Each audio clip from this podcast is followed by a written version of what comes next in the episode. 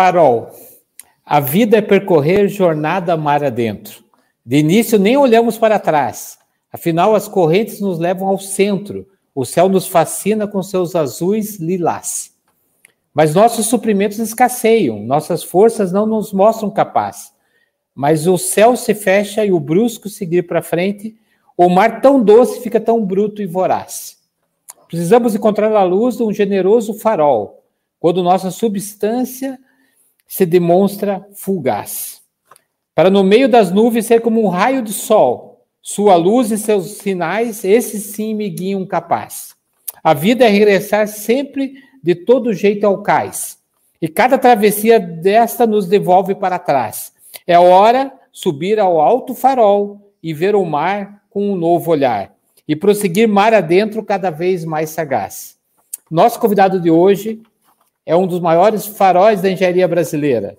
Todos vocês que estão nos assistindo vão hoje reverenciar e rever um dos, um dos grandes faróis, um dos grandes marcos da engenharia professor Fernando Sabatini. Boa noite, Renato Saad. Boa noite, Paulinho. Boa noite a todos. Desculpem o atraso, probleminhas técnicos acontecem, né? Mas a gente tem a honra de receber o professor Fernando Henrique Sabatini. E para apresentá-lo, vamos chamar um, um, grande colega nosso, parceiro, e que fez, né, Paulinho, dessa nossa engenharia tão visível no Brasil todo e no é. mundo todo, quem quiçá, né?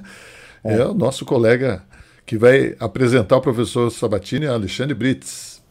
Opa, tudo, bem, tudo bem meus amigos? Opa. Beleza? Prazer estar aqui com vocês mais uma vez. Me sinto honrado, né? Aceitei o convite é, de primeira é, por vocês, né? Mas é, também pelo meu amigo, né? O professor Sabatini, Fernando Henrique Sabatini, né? Que é, tive o prazer de conhecer em 2004. É, quase todos sabem da minha amizade com ele. Trouxe ele para minha família, viu, Renato? Eu, eu, o cara bom tem que trazer para a família. Eu convidei ele para ser meu casamento. A Valéria está é, aí, ó. Olá. Convidei ele para ser padrinho de casamento da gente, né? Eu tenho um relacionamento com ele todos esses anos. E para quem muita gente só ouviu falar, como eu, eu estava em obra, Renato. E esse livro tem uma história que vocês vão falar dele. Eu estava fazendo uma obra como engenheiro civil e eu fui pesquisar porque a minha fachada, a estrutura não tinha ficado legal, o revestimento tinha dado mais grosso e, e não tinha internet do jeito que tem hoje, né? E eu fui olhar e eu vi Fernando Henrique Sabatini, eu já tinha ouvido falar esse nome, Sabatini. E eu falei, nossa, eu queria conhecer. E aí eu tive a oportunidade de estar em São Paulo, né? E, e fazer, fui fazer mestrado na USP e conheci ele na primeira aula, ele, ele ministrava as aulas, e assim, foi uma das melhores aulas que eu tive, fiquei fã dele, e ele é uma das poucas pessoas que, é, como vocês sempre falam, tem a, teve a, a ousadia de levar todo esse conhecimento para a prática num mercado tão é, empírico, né, Paulo? Empírica a palavra. É. É. Uhum. um mercado de, de eu sempre fiz assim, é um mercado de muita técnica sem, vamos dizer assim, pesquisa. Tradicionalismo, né? Tradicionalismo, é. cultura. É, cultura. E ele levou. Então, ele, o currículo dele, é, eu olhei agora na plataforma Lattes, esses caras não têm, viu, LinkedIn, é, Facebook, acho que o Sabatini não tem, eu nunca vi ele lá. Instagram, mas ele tem plataforma Lattes. Eu fui colocar para imprimir para ter uma ideia, tem quase 40 páginas de currículo e não está tudo lá. Não está tudo lá. É, ele é engenheiro, é, é mestre e doutor pela Poli, né, pela USP aqui de São Paulo, fez graduação em marketing e fez pós-doutorado na Itália.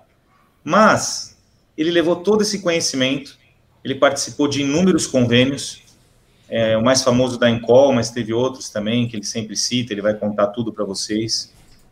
É, e atuou nas maiores construtoras do país, como vocês falaram na chamada. É, no currículo dele aqui, ele colocou um currículo resumido, mas Cirela, Tecnisa, MAC, Tarjab, é, Rotife, Andrade Gutierrez, Impar, nossa, inúmeras empresas aí. E atuou, assim, fazendo os procedimentos, as diretrizes de projetos, né? Eu tive a oportunidade de trabalhar com ele também, né? Trabalhei meus acho que 13 anos na Cirela, pelo menos 10 diretamente com ele. Tinha reunião toda quarta de manhã, eu tive esse prazer. Uma coisa que eu vou levar é, para sempre. E é, ele orientou muita gente e foi mentor de muita gente, como ele colocou. Trabalhou na indústria também, a Quimicrio, o pessoal tá aí, eu já vi. Outras indústrias também, ele né, trabalhou em muitas indústrias. A Quimicrio até hoje, né, até praticamente ele aposentar, né, mas trabalhou na Reago, para Reago, para Secris, Getal, Quinal, Fimunte, Glasser, Porto Belo, só empresa de ponta, né, Paulo? E é, é, é, eu sou amigo dele, pessoal, né, da gente frequentar a casa. É, eu tenho um carinho muito grande pelo. Eu chamo ele de professor até hoje, né? É, ele foi o meu mentor, né? Ele, ele conversou comigo, você até falou no início, né? Ele falou: se você for abrir uma empresa, a primeira pessoa que você tem que contratar é uma pessoa de marketing. Eu sempre.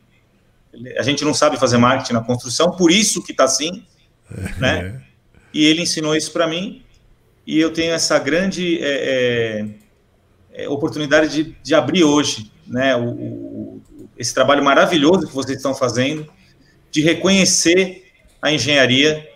É, essas pessoas dedicaram a vida, né, para a engenharia, né, que vocês estão trazendo. Vocês trouxeram já muitas pessoas que eu tenho um carinho muito grande também, como o Paulo Helene, o, o professor Bauer e outros, né, e estão trazendo pessoas.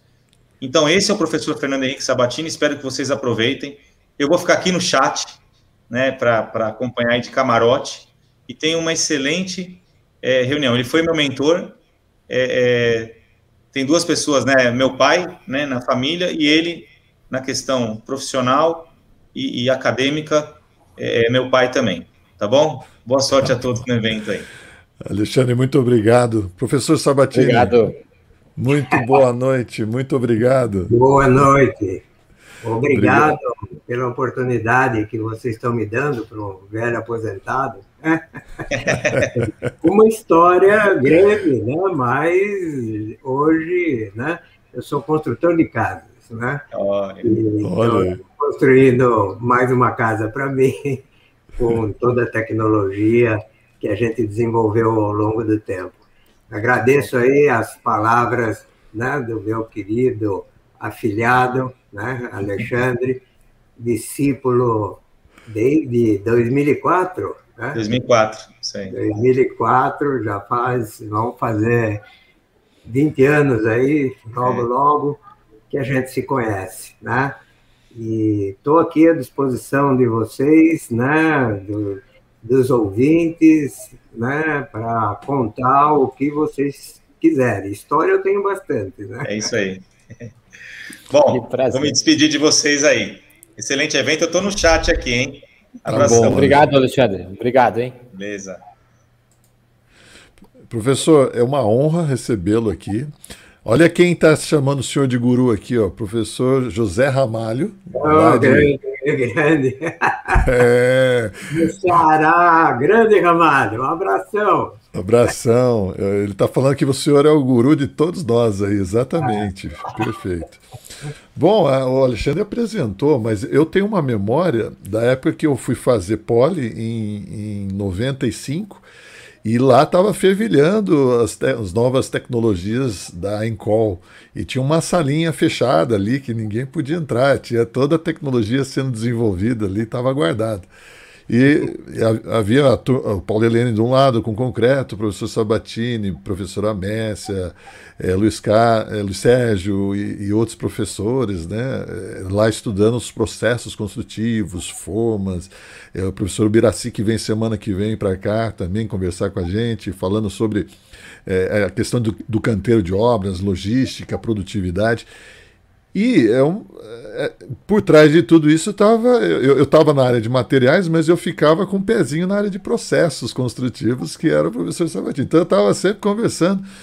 E uma vez eu cheguei, professor, professor, estou com um probleminha numa obra, tem umas manchas na fachada que é, elas me incomodam, porque a gente lava, passa cloro, né? Isso estão falando 95, né? Passa cloro, pinta, duas demãos, três demãos, passa selador e volta aquelas manchas. Parece um fantasma, professor. Aí o professor falou assim: realmente, Renato, se chama fantasma, chama fantomes, né, ou espectros, e, e, e, você vai achar esse, esse assunto com o Loger, né, num livro francês, o Loger, e lá eu então tive o primeiro contato aí.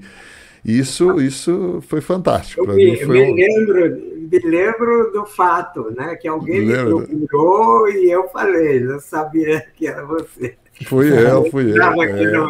É. Eu sou sempre inquieto, viu, professor? Eu, tô sempre, é. eu fico andando nas áreas, aí eu me atraso no, no, no, que eu tinha que fazer, né? Que era fazer minha parte de, de materiais. Mas, professor, aqui o senhor está em casa, Paulinho, fica à vontade. Vocês Sim. estão aqui no chat, por favor, fiquem à vontade. O professor vai contar a história dele. Você sabia que antes dele ser engenheiro, ele, foi, ele se formou em propaganda e marketing? Por isso, né? Aí, é. Conta para nós, professor. Como é que foi? Por que engenharia civil? Né?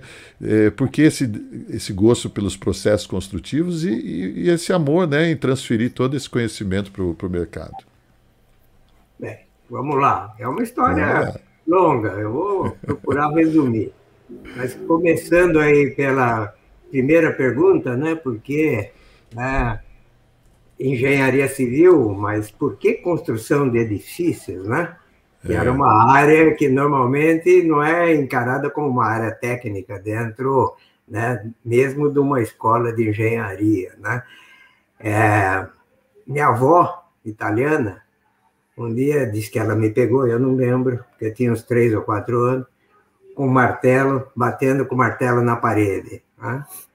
E aí ela falou, Fernandinho, que é isso? Não sei o quê. E aí disse que eu falei, vó, sua casa é muito feia, eu vou destruir e construir uma nova para você. Eu tinha uns três ou quatro anos.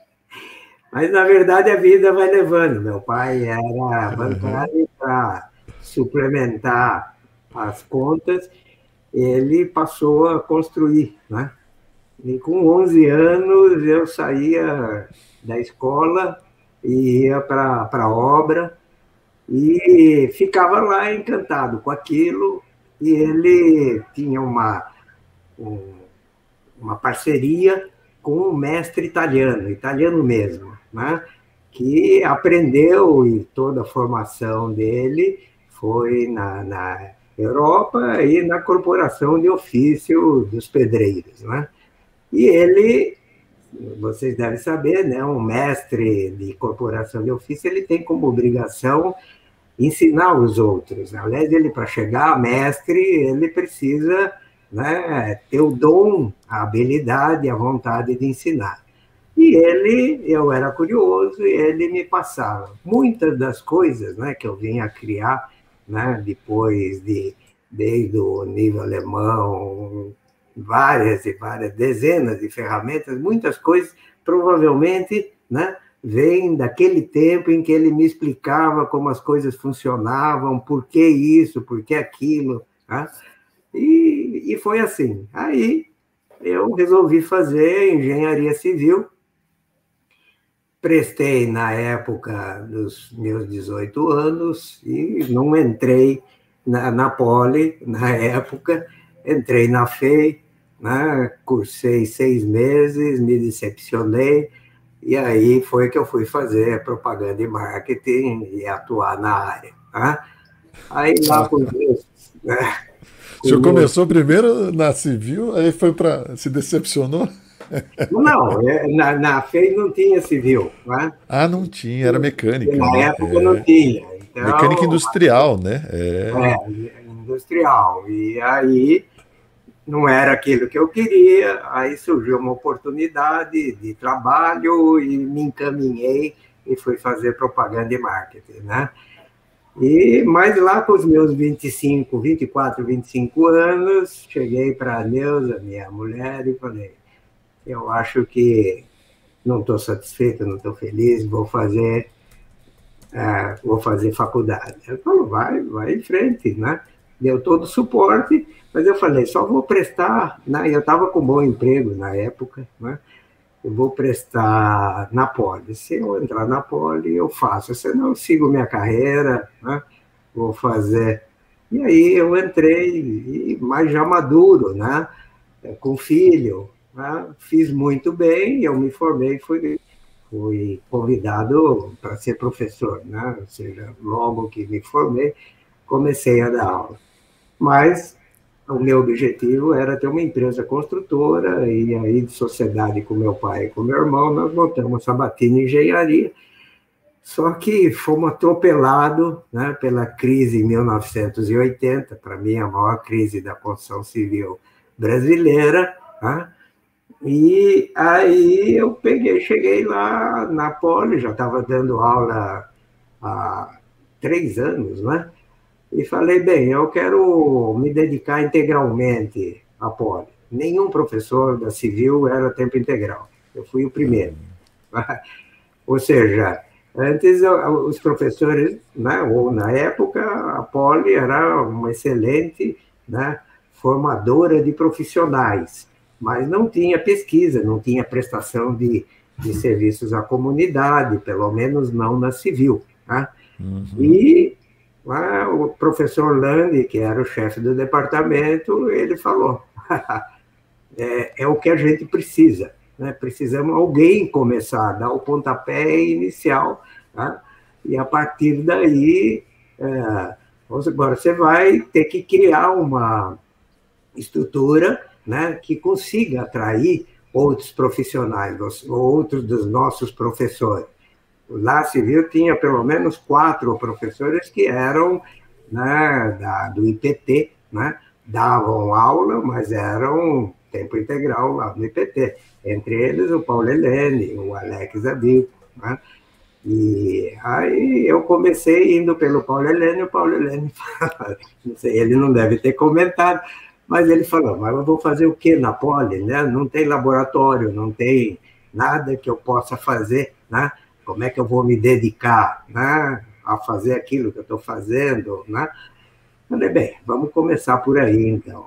Então, eu, é, não, não, sei se vocês conhecem o prédio da Poli, você conhece, Renato conhece. Eu conheço. Fundo do prédio, em uma área de 5 mil metros quadrados, chamada de hall tecnológico, vazia. Quando o prédio foi projetado, foi projetado pensando em ter laboratórios lá, né? E, mas serviu durante um bom tempo, a USP se reunia lá para, no tempo inflamado né, de, de, das uh, movimento estudantil, era, ela tem um mezanino, né, era lá que uh, eram feitos né, o, todo um movimento, né, e os alunos da Poli, quando não tinha, né, jogavam tênis, né, e esse era uma área, nós tínhamos uma área, mas não tinha infraestrutura nenhuma. Aí, por coincidência, na mesma época, o professor Pericles Basilense Fusco, professor Fusco, ele resolveu também entrar em tempo integral, mas ele já estava prestes a aposentar, né? E aí nós fizemos uma boa parceria e montamos. Ele montou o laboratório de estruturas e eu montei o que eu dei denominei CPQDCC, Centro de Pesquisa e Desenvolvimento em Construção Civil. Né? E com doações, né? uma vez ele fez a conta, nós estávamos com 30 doadores, ele queria fazer né, uma sala dos doadores e 5 milhões de dólares em doação. Opa. Nós conseguimos, né, sem recursos da universidade, montar né, um laboratório, é, inclusive com a ajuda dos alunos. Se vocês forem lá, tem uma placa de bronze para a eternidade que os alunos, no, nas férias, a gente tinha um curso de prática de construção civil aos sábados, né, com instrutores do Senai. Esses alunos, nas férias, eles foram lá e construíram o primeiro laboratório né, é, fechado né, é, durante as férias. Né? Então foi, foi uma época gostosa, mas eu era andorinha, né? Não fazia verão. Que ano, que ano nós estamos falando, professor? Estamos falando de 83, 1983. Tá? Aí, né, conseguimos, o BNH ainda estava de pé, conseguimos fazer um projeto de pesquisa com o BNH, o Paulo Helene conseguiu também, ele ainda não estava em tempo integral, mas logo depois ele entrou, foi mais ou menos nessa época, e também pela Fundação de Desenvolvimento Tecnológico da Engenharia, que era da elétrica, a gente fez alguns projetos e fomos ganhando experiência e né, conhecimentos, né, os mais diversos, né, para conseguir doação. Eu fui muitas construtoras, né, e doaram desde a mão de obra, né, para fazer, por exemplo, a, o pórtico de reação, né, que nós fizemos. O pórtico de reação está numa laje de reação com 7 metros de espessura, né, e precisava cavar né, no lodo que é na beira do, do Rio Pinheiros e jogar concreto lá dentro. Né? Então, foi umas 10 empresas doando ferro, doando concreto, o, o aço, ou, desculpe, o cimento, a concreteira, né? a mão de obra, para fazer uma laje de reação. Mas foi, foi muito gostoso. Né? E logo a gente começou a despertar o interesse de outros né, professores em ficar lá. E em 1985, comecinho, né? Ah, eu dava um curso de alvenaria estrutural né? na, na, na FDTE, né? e um, uma cerâmica, um grupo que comprou uma cerâmica tradicional, a Igaçaba, o grupo Tebas, né? É, me procurou se eu não queria desenvolver uma alvenaria estrutural cerâmica no país. Né? A Igaçaba já produzia um bloco, um 21 furos, né? que era utilizado para fazer prédios, alvenaria não armada, porque não dava para ser armada, mas de baixa altura, e era um bloco pequeno, uma dificuldade grande, e concorrer com, na época, Prensil e, a, e a, o bloco de concreto. Né? E aí propus, fiz um projeto, propus, eles toparam, mas o problema era né, a universidade topar. Né? a universidade nessa época era fechada, né? a, a, a experiências né? É, que não fosse é, segundo as regras dela. Né? Então, é, na época, é, eu procurei né, o reitor, né? era o professor Goldenberg, e falei, olha, eu gostaria de fazer com uma empresa, mas eu pretendo desenvolver tecnologia. E tecnologia, a empresa quer resultado, né? E quer resultado num prazo, né? Esse prazo é aquele que eu estiver propondo. Agora, se eu tiver que comprar um parafuso, fazer concorrência, três, três empresas para comprar, esperar, tá? depois ser aprovado pelos órgãos internos da universidade. Eu nem começo um projeto de desenvolvimento tecnológico, eu não vou entregar o resultado no, no prazo contratado. Exatamente. Aí ele ponderou e falou, professor, tá? vou confiar no senhor. Tá? Então vamos fazer um projeto tá?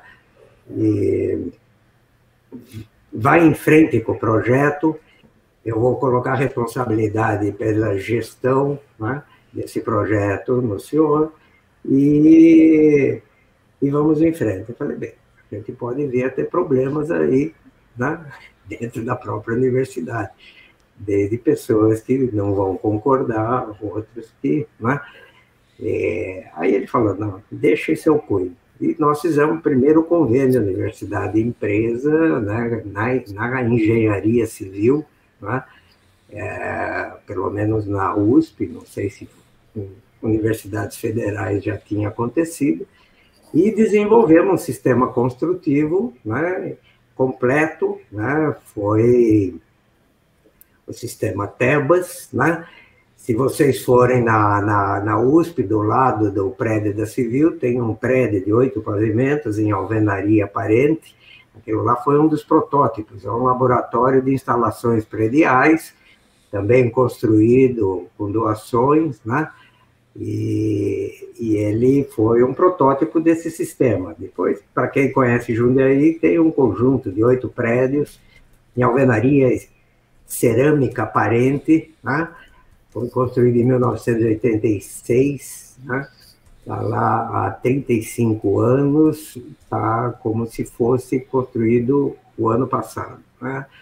E, e esse foi o desenvolvimento que começou. Isso que chamou, que veio chamar a atenção da Encol, porque a Encol tinha, né, ela era ainda uma firma regionalizada, né, de Goiânia, estava entrando em São Paulo, e ela tinha um sistema chamado Projeto Girassol de alvenaria de blocos de concreto e que, na época, apresentavam muitos problemas de fissuras, umidade, né? E ela estava tendo muitos problemas. E aí né, me procuraram, na, na época, o, o superintendente de tecnologia, o Luiz Henrique Ceoto, me procurou, né, e eu fiz uma proposta e começamos um outro convênio. Aliás, foi também o primeiro convênio chamado hoje de guarda-chuva. Né? Uhum. Era um convênio com uma outra formatação. É, os projetos eram ah, contratados dentro do convênio. Até então, cada projeto tinha que passar pela aprovação da universidade, etc. Então, no convênio guarda-chuva, se aprovou o convênio guarda-chuva, e a partir daí, dentro do convênio, nós fizemos. Fizemos 11 projetos né, com a Incol, entre 1987 até 1992, né? Fizemos. Um deles foi o desenvolvimento de um sistema construtivo em alvenaria estrutural, que ela levou para o país todinho, né? em alvenaria, né? não armada também, porque eu sou o, o, grande defensor da alvenaria não armada num país que não tem terremoto nem furacões, né? E, ou seja, a gente não necessita armar a alvenaria. Mas, de qualquer maneira, foi um desenvolvimento. Mas começou com aquilo que você estava vendo, com, né, com o Renato aí mencionou, com a área de argamassas e revestimentos de argamassa, que era um uhum. problema que não havia domínio tecnológico, né? Era, era aquilo que a mão de obra fazia. Os engenheiros Exatamente. pouco conheciam, mas os problemas apareciam para a empresa e a empresa que tinha lá na frente que né, resolver e pagar o custo disso. E eles tinham problemas em todas as cidades que eles já estavam, né? E aí eles queriam, num primeiro momento, foi o EP, Escola Politécnica, EN, era o nome do convênio, guarda-chuva, um. Né? O primeiro foi justamente sobre argamassas e revestimento de argamassa. Tá? Inclusive, né, só para ilustrar, né, já que aqui a gente está contando a história, tem umas ilustrações aí, né? Sim. É, o, o seu outro, se estiver ouvindo ou ver esse vídeo, ele vai me confirmar, né? Mas ninguém tinha feito isso ainda, um convênio com a universidade para desenvolver tecnologia, né? Hum. E lá a diretoria da, da Encol, né, deve ter concordado para dar uma força para o seu outro, né? E o seu outro, não sei se vocês sabem, ele era professor em São Carlos, né? mas era da área de estruturas, né? E, e ele foi, entrou na, na Encol e logo de cara ele já, né, vamos investir na universidade para desenvolver tecnologia para a gente. Provavelmente duvidaram né, que daria. Mas e, só... não, e não tem muitos anos, né? Isso que é interessante. Eu achei que a, a, a, Politécnica é quase centenária, né? E, e, e é recente, né? É... É, a montagem do laboratório do CPQDCC foi em 1983, né? Ou seja, nós vamos completaríamos 20 anos, 40 anos daqui a dois anos. anos né? é. Mas antes disso, ela era uma escola como todas as escolas de engenharia, nunca houve pesquisa Sim. acadêmica dentro da escola. Mas é, acadêmica, sim, uma escola de engenharia não faz pesquisa pura. A escola de engenharia desenvolve tecnologia. Né? É... Ou, se for fazer pesquisa de desenvolvimento, né, é, é em cima de desenvolvimento de tecnologia. Né? É, e aí ela não, não, não, não, não, tinha professor nenhum em tempo integral. Como é que você vai fazer pesquisa de desenvolvimento é Sim, sim. Então, é, é uma coisa recente. Agora, é em qual foi um grande impulsionador, até aí eu já tinha, já tinha, em qual foi meu quarto convênio de pesquisa. Né? E, professor, o professor Roberto Falcão está aqui presente, o, o, professor Paulo Sérgio Ferreira de Oliveira, grande abraço. Paulo Sérgio é contemporâneo meu lá no mestrado. É, grande Paulo Sérgio, acompanho sua carreira há muito tempo. Um mestre excepcional e um grande defensor Roberto, e catalisador da evolução. Tem uma saudade muito grande dele também. Participamos de muitos congressos, né, é. eventos, mas eu não vejo ele há muito. Tito Lívio é meu grande Tito Lívio. É, está dizendo que todos aí. Né? Saudade, aí. saudades Saudade. também. É. Hércio. Obrigado Bacana, né? É, hein, professor? É, ouvindo o senhor falar, me lembra o Juscelino Kubitschek, né? 50 anos em 5, Brasília, né? Parece que, eu, parece que o senhor fez é, 300 anos ou 100 anos em 30 lá na, com, com a sua iniciativa, porque a gente acredita muito nesse casamento da instituição com o mercado, né? E uhum. o senhor foi talvez uma das maiores pontes brasileiras para pavimentar isso, aonde o experimento já era inclusive praticado, né? É, e, a, e, testado, né? A, o que o senhor fala ali, o que o senhor propõe, basicamente virou procedimento, virou técnica, virou. Então, só temos que agradecer por ter construído essa ponte. Mas, mas Paulinho, no, o, o, o, Tito Livre está falando que o, a grande mentora do professor foi a esposa, a Neuza. é, ele conhece a história. É que quando eu resolvi voltar a fazer poli, a poli era tempo integral, né? E, e a Neuza acreditou né, que sairia alguma coisa dali, então ela trabalhava, ela bancou a casa durante oh. cinco anos. Né? Olha aí. É, um pilar, né? como mentora, mas como suporte. Suporte, ela é, é patrocinadora, né? É a base, eu comecei com uma poesia, você deve ter ouvido, né? A, é a base desse farol que o senhor se tornou para a engenharia, né? Ah, um, fa um, farol só fica em pé com uma boa base, né? Uma boa. Sem dúvida, sem dúvida uma boa é. analogia aí. É. Eu gostei da poesia. A poesia é sua? É minha, é feita para o senhor. Eu vou lhe mandar. Parabéns. É. pelo grande elogio aí. Tá? É, mas sem dúvida, o senhor assim nos inspira quando fui ler também sua, seu currículo, né? É, eu vejo os grandes marcos, né? Hoje nós estamos debatendo, o Renato participa de um grupo falando de argamassa em 2021. O senhor falou sobre isso em 93. Ah, eu quando vejo ali 99, o senhor cruzando com o. Não, é, comecei a primeira postilha. É. Desculpe, é, falei. Só é. retificando. Quando eu entrei, me falaram, como professor, né? Os outros professores me puseram em materiais de construção. Os outros professores, falaram, você tem que fazer uma apostila. Falei, pô, mas já tem apostila de concreto, já tem. Procura uma área que não tenha ainda apostila. Aí eu fui lá ver, isso não tinha. Então eu fiz a primeira apostila de em que ano? Em que ano foi? 1981. Não, Poxa, tá... 1979, foi quando eu comecei tá. a dar aula. Eu estava entrando na escola técnica, no, é, técnica de edificações. Em 81, o professor, me colocaram como professor da área de processos construtivos. Tá? Uhum. Mas eu comecei como professor de materiais. E aí ah, eu fiz uma proposta também revolucionária para mudar o currículo tá? na época.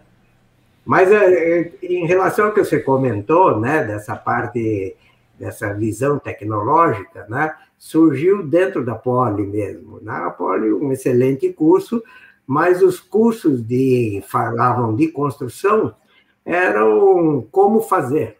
Né? Eu falo, mas por quê? Né? Os engenheiros têm que entender o porquê, né? o como fazer, precisam entender o como fazer, né? mas é, para poder, inclusive, fazer uma boa gestão, mas Sim. eles precisam entender o porquê, por que as coisas acontecem, por que dão errado, e preciso entender os porquês para como fazer diferente, né? como inovar. Né? Se eu não tenho conhecimento técnico científico, né? eu não uhum. vou conseguir inovar, eu vou sempre ficar reproduzindo aquilo que eu faço. Né?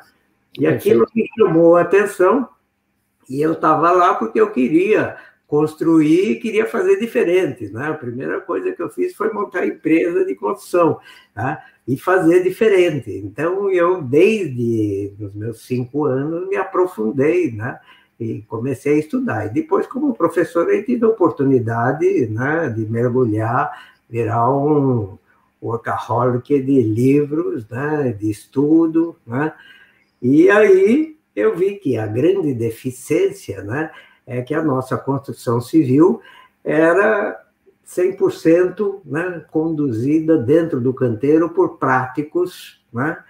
Os projetos que até hoje a gente compra, né, são projetos conceituais. O projeto arquitetônico é um projeto de edifício pronto. O projeto de estruturas, ele diz como a estrutura vai funcionar, né? é, como ela tem que funcionar para ela não cair, mas ele não diz como tem que ser feito. Né? E, ou seja, projeto de instalações, a mesma coisa, né? o mesmo projeto feito pelo mesmo escritório de esgoto, ar-condicionado e água, você chega lá na obra, todos eles se encontram no mesmo ponto, né?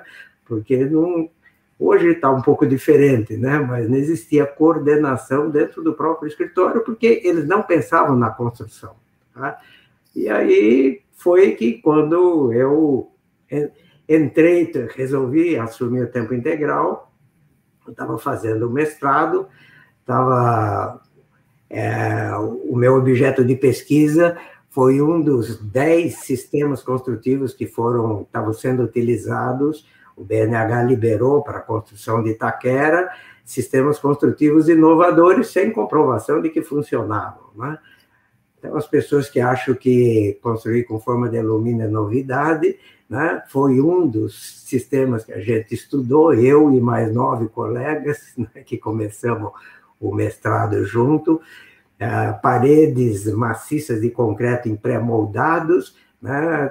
a a Rebelo já tinha feito em 1959 um conjunto com 30 prédios né, no Rio de Janeiro, não era novidade nenhuma.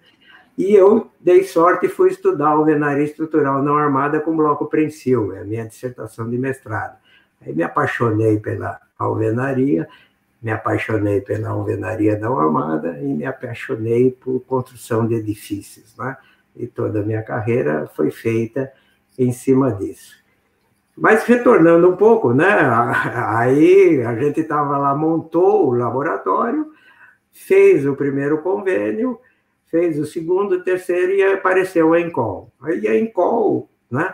Os outros eram né, mais de materiais, né, de fornecedores, né, a não ser o da Lix da Cunha, né, que era uma construtora, uma construtora muito mais voltada né, para infraestrutura do que para edifícios. Aí apareceu uma construtora que já, já era grande, mas ainda em São Paulo não era conhecida, ela estava entrando em São Paulo, e que queria desenvolver né, a tecnologia, o seu outro queria. Ele, falou: eu não conhecia a tecnologia, você me apresentou, agora eu sou fã incondicional e temos que avançar nisso e vamos colocar. E aí eu estava falando, né, quando a gente mudou de assunto, para convencer os outros diretores, né, ele foi posto à prova, né, quanto né, é, poderia trazer de resultado econômico, né? E aí, só no primeiro ano, no, nesse projeto de argamassas, só argamassa de contrapiso, só a tecnologia é, que a gente desenvolveu né, como coordenadora do projeto, a minha querida amiga, professora Mércia Botura. Né? Então, só no primeiro ano, a economia foi de 3 milhões de dólares, segundo o seu outro, né? e o projeto todinho né, tinha sido de 900 mil dólares né, naquela época. Puxa. Então, ele se pagou mais de três vezes só com a economia de né? onde o pessoal fazia e ainda continua fazendo sem a menor noção, continua. três um contrapiso, né? E não compactando. Contrapiso é para fazer um para nove e compactar, né? fica mais resistente do que um para três não compactar. Né? Mas é, então, mas depois o processo... Anotaram, anotaram a dica, pessoal? Olha a dica da noite.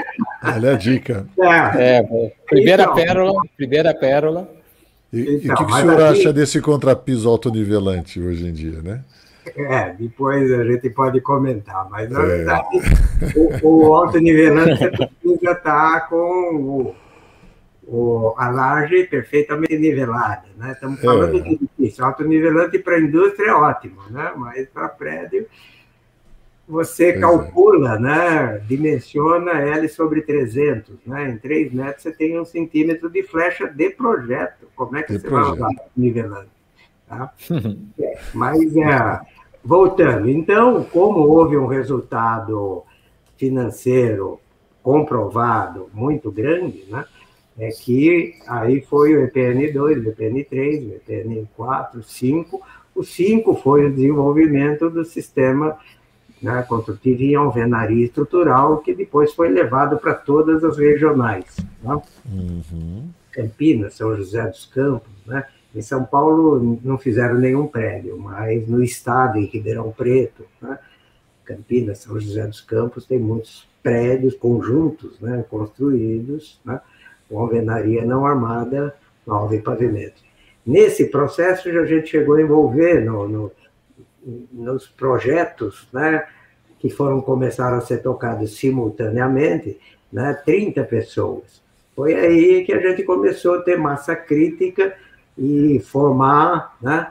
Eu ainda não tinha feito doutorado, vocês sabem, para orientar, né? precisa ter doutorado na USP, né? já precisava. Então, eu fui co-orientador de vários, né? depois que eu fiz o mestrado e mais boa parte dos profissionais que hoje estão no mercado e que né, são meus fãs é porque foram meus discípulos, né? eu tenho uma satisfação muito grande, né? Isso me deu sempre me deu o que mais me motivava, né, como professor é justamente a formação de pessoas, né? e poder formar técnicos altamente capacitados, como é o Alexandre, como é o Luiz Sérgio, né? é a minha maior satisfação profissional. Aí, ainda durante né, a vigência do projeto da EGOL, eu estava disposto, já estava como tempo integral há nove anos, né?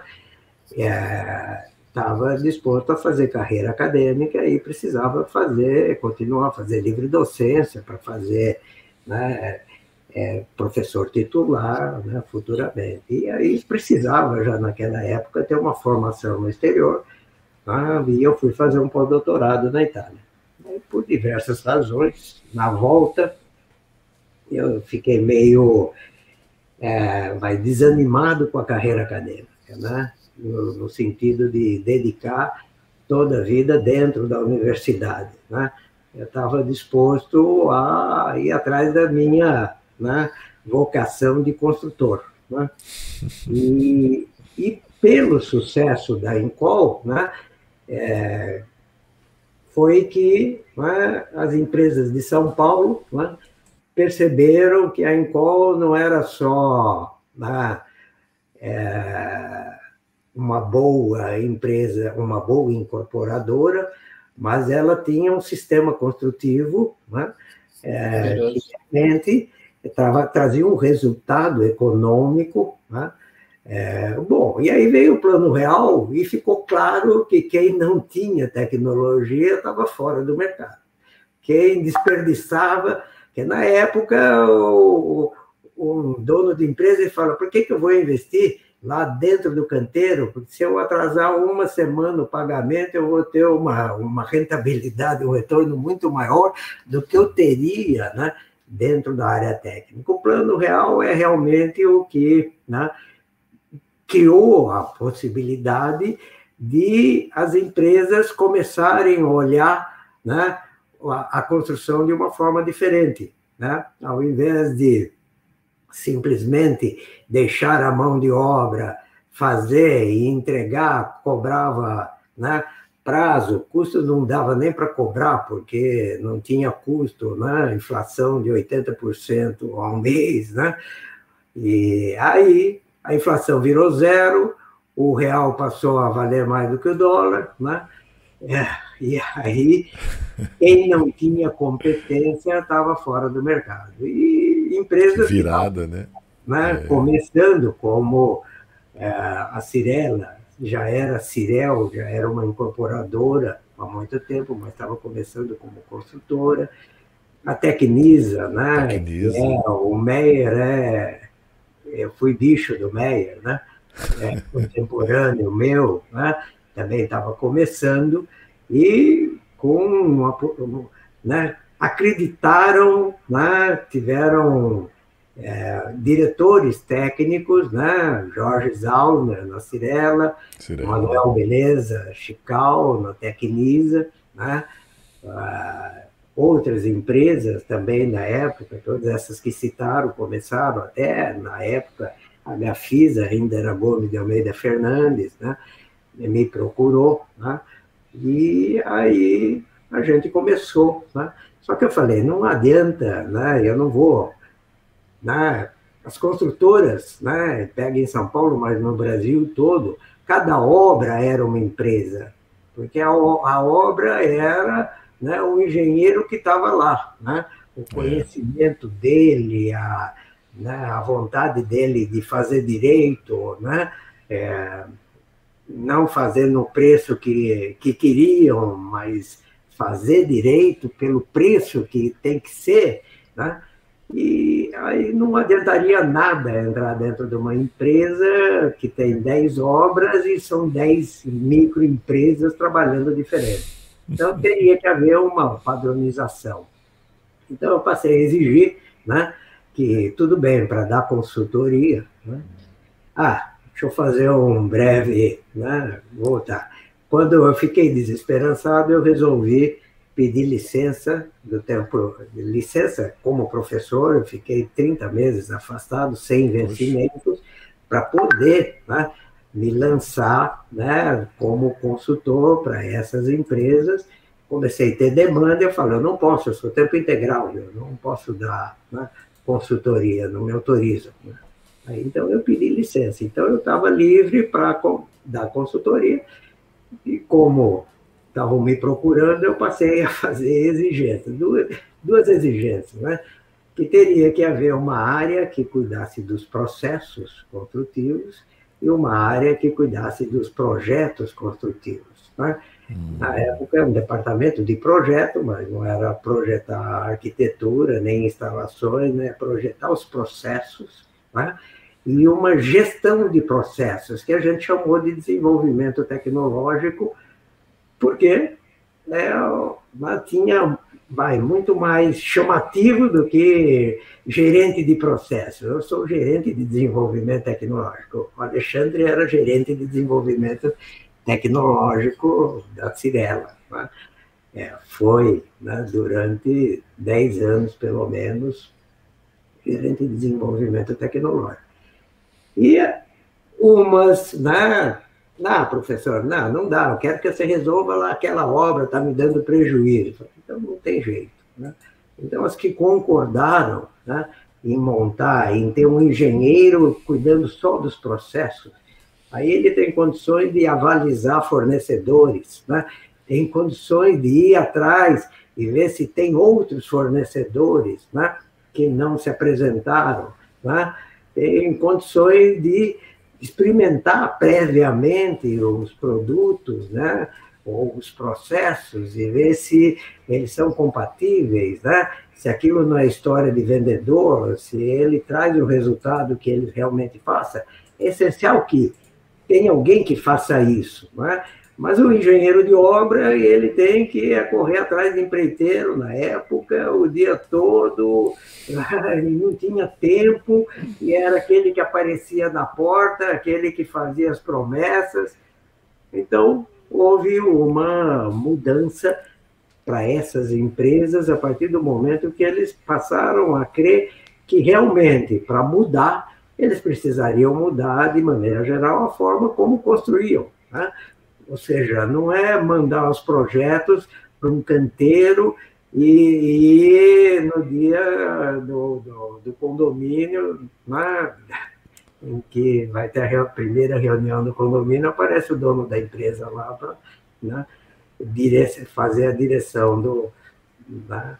Então, essas empresas que acreditaram, na época eram empresas pequenas, né? não é? A Cirela, em quatro anos, virou a maior construtora do Brasil. Né? A partir de 94, quando eu dei consulta. A primeira consultoria foi em 1994. Em 98, ela já era a maior construtora do país. Né? Então, esse, o professor, o, o, o seu pós eh, foi o pós-doutorado, né? Lá na Itália, Sim. é isso? Isso. O que, que o senhor viu lá? Que o senhor voltou desanimado porque deve ter visto alguma coisa diferente lá, Não, né? O problema, né? Os meus amigos arquitetos que estão me ouvindo, eles sabem que eu sou extremamente crítico aos arquitetos brasileiros. é, no mundo todo, né? E era assim no Brasil o arquiteto é um engenheiro. Né? A Poli, até 1992, 1952, e a Escola Nacional de Engenharia, até 55, era formava engenheiros arquitetos. Exato. Tá? O meu tio, Renato Albuquerque, da Albuquerque Takaoka, e o Takaoka são os últimos engenheiros arquitetos formados pela Poli né, em 1951. Olha só, eu conheci o seu Albuquerque. Isso, é...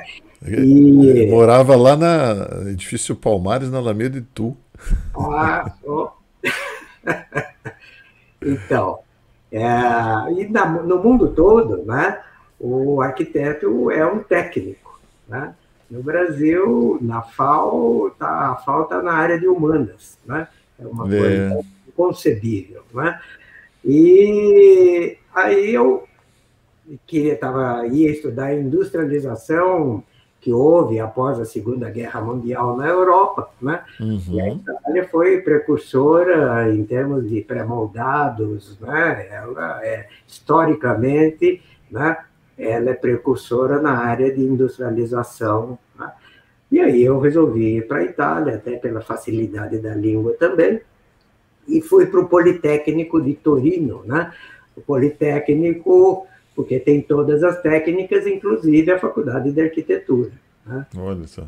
E, e lá, né, que eu foi uma das decepções, que eu cheguei lá, o arquiteto italiano era igual ao arquiteto brasileiro, um poeta, né, preocupado muito mais com estética, ou pouco preocupado com os aspectos técnicos né?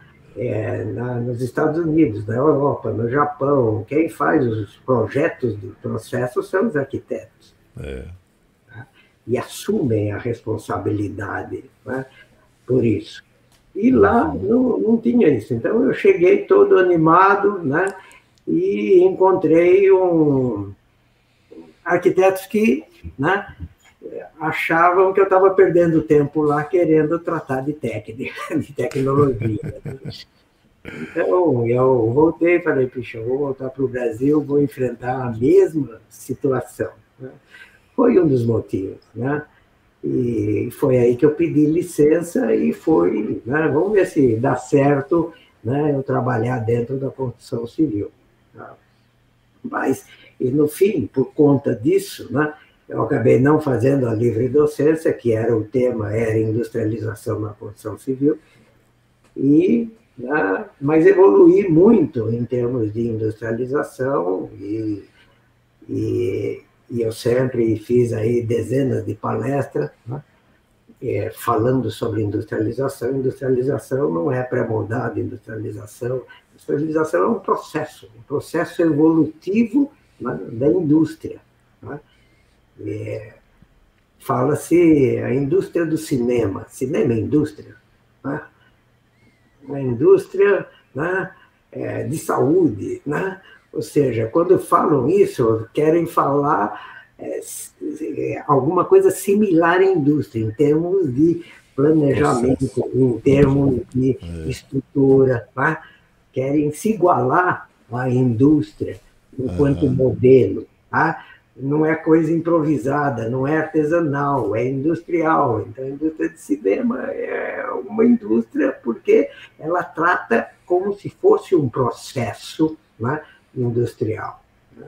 E a construção civil era né, um artesanato né, muito pouco industrializada, né, e eu tomei como missão minha, dali para frente, ajudar a construção civil a se industrializar. Né? E a, a, primeira coisa, o primeiro lá, lampejo foi justamente esse. Né? Nós precisamos dentro da empresa alguém que esteja preocupado com os processos de maneira geral e que projete né, é, o processo de uma forma que haja uma padronização dentro da empresa. Né? Uhum. Né? Ou seja, todos os canteiros estarão fazendo exatamente a mesma coisa. Aí eu tenho uma garantia de qualidade, tenho uma garantia que não vou ter problemas né, patológicos lá na frente, né? dessas empresas que eu comecei, né, era normal que o custo né, para manter o nome, em termos das empresas que vendiam qualidade, o custo de, de manutenção durante o período de garantia de cinco anos era 5%, 6% do custo da obra. Né? A partir da introdução né, de, de, de, dos processos né, e padronização dos processos, né, isso se reduziu, no caso, por exemplo, da, da Cirela, meio por cento. Uau. Tá? Sendo que a remuneração da engenharia né, dentro de uma incorporadora é em torno de 5%. Uma incorporadora, construtora, paga para a área de. Né, vocês vão ter que se virar aí com 5% do custo. É. Depois ela tem que garantir né, a qualidade durante cinco anos e aí trabalha de graça. Para que trabalhar de graça se pode ganhar dinheiro em cima disso se fizer tudo tão certo, né? Que eu não vou ter despesas. Eu conheci nosso querido Tito Lívio, que está aí falando, ele pode confirmar depois, não, não uma análise de uma patologia que aconteceu no final da década de 90 em toda a construção São Paulo, das paredes explodirem, né? de não só fissurar e trincar, explodirem. Né? E, e, eu fiz um laudo, ele tomou conhecimento, né? e aí a gente começou a conversar e criamos amizade. Mas é, foi uma catástrofe, no meu entender, na época, mas serviu justamente para as empresas aí entenderem que precisavam mudar o seu processo de produção. Tá? E passaram a valorizar profissionais que tinham condições né, de fazer gestão de processos e, e muito mais difícil de encontrar profissionais que pudessem é, projetar os processos. Né? Então, é, foi por aí. Aí abriu um leque de empresas muito grande. Uhum. Eu não perdi a vontade de ser professor, então tive que voltar, mas voltei como tempo parcial.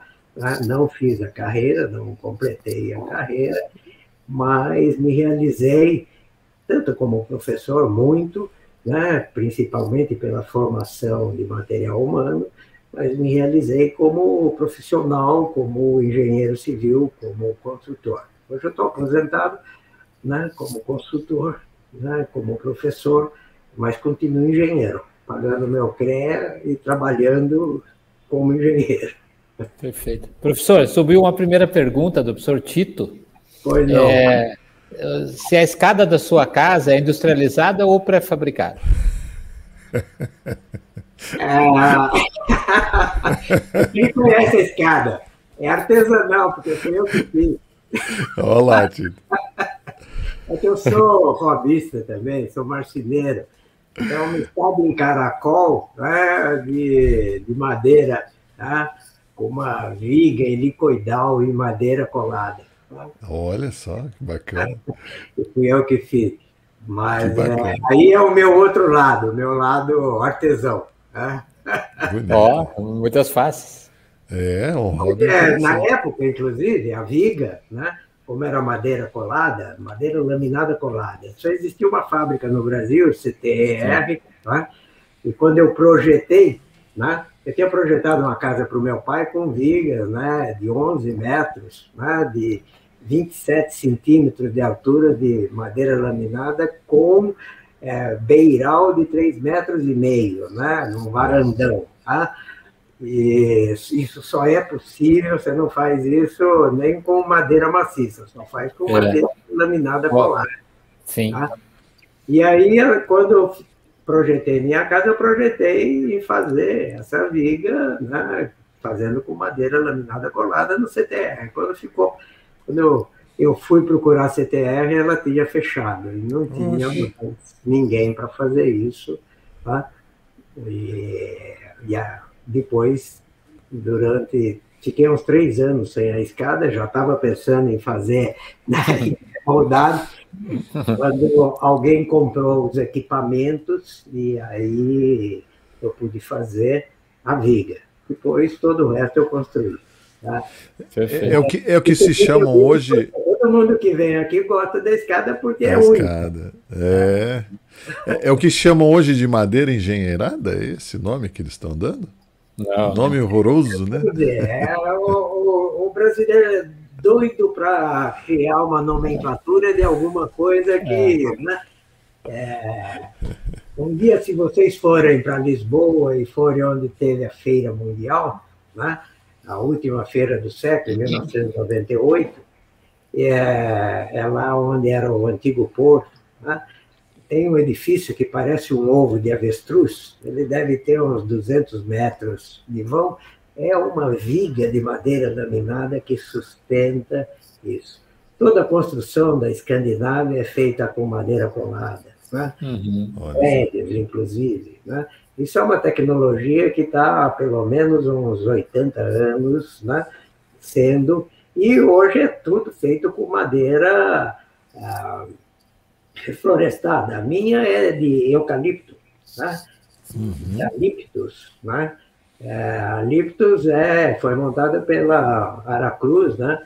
Para produzir eucalipto para a própria Aracruz, para celulose. Tá? Só que quando passa do, do tempo, não serve mais para fazer celulose, não é econômico. Então, eles têm reservas, madeiras que você tira vigas de 60 centímetros né? da, da, das reservas florestais dele, né? e, é um eucalipto nobre, né? porque tem pelo menos 30 eucaliptos. Né? E, e aí é uma madeira pesada, né? uma madeira hiper resistente, e você faz qualquer coisa. Né? Então, os americanos fazem com pinos, né? mas os pinos dele, que também são pinos extremamente uhum. resistentes. Né? É. Bom, aí hoje já existe, né? Ai, eu... Paulo, ah, professor Paulo Sérgio, é, perguntando como, como que o professor avalia a evolução da industrialização na construção no Brasil nos últimos 30 é. anos. Né? E ele continua, né? Quais as principais barreiras, dizer, né? É, o que você quer dizer com industrialização, né? Ou seja, as principais barreiras são justamente industrialização, como eu falei, é um processo de evolução em como indústria. E aí as empresas que entenderam isso, elas evoluíram né, tremendamente, aumentaram simultaneamente, aumentaram a qualidade, né, a qualidade do processo, a qualidade do produto, reduziram custos, reduziram prazos. Esses são os objetivos da industrialização. Né? Uhum. E as empresas que trilharam esse caminho que eu estou dizendo, elas evoluíram como um todo. Se você está perguntando do país, o país não saiu né, eh, do lugar. Né? Eu dei consultoria no Brasil todinho, você vê que isso, o que aconteceu foi inicialmente muito regional. E muito aqui por conta de um núcleo de pessoas que entenderam que deveriam ser assim e investiram nisso. Tá?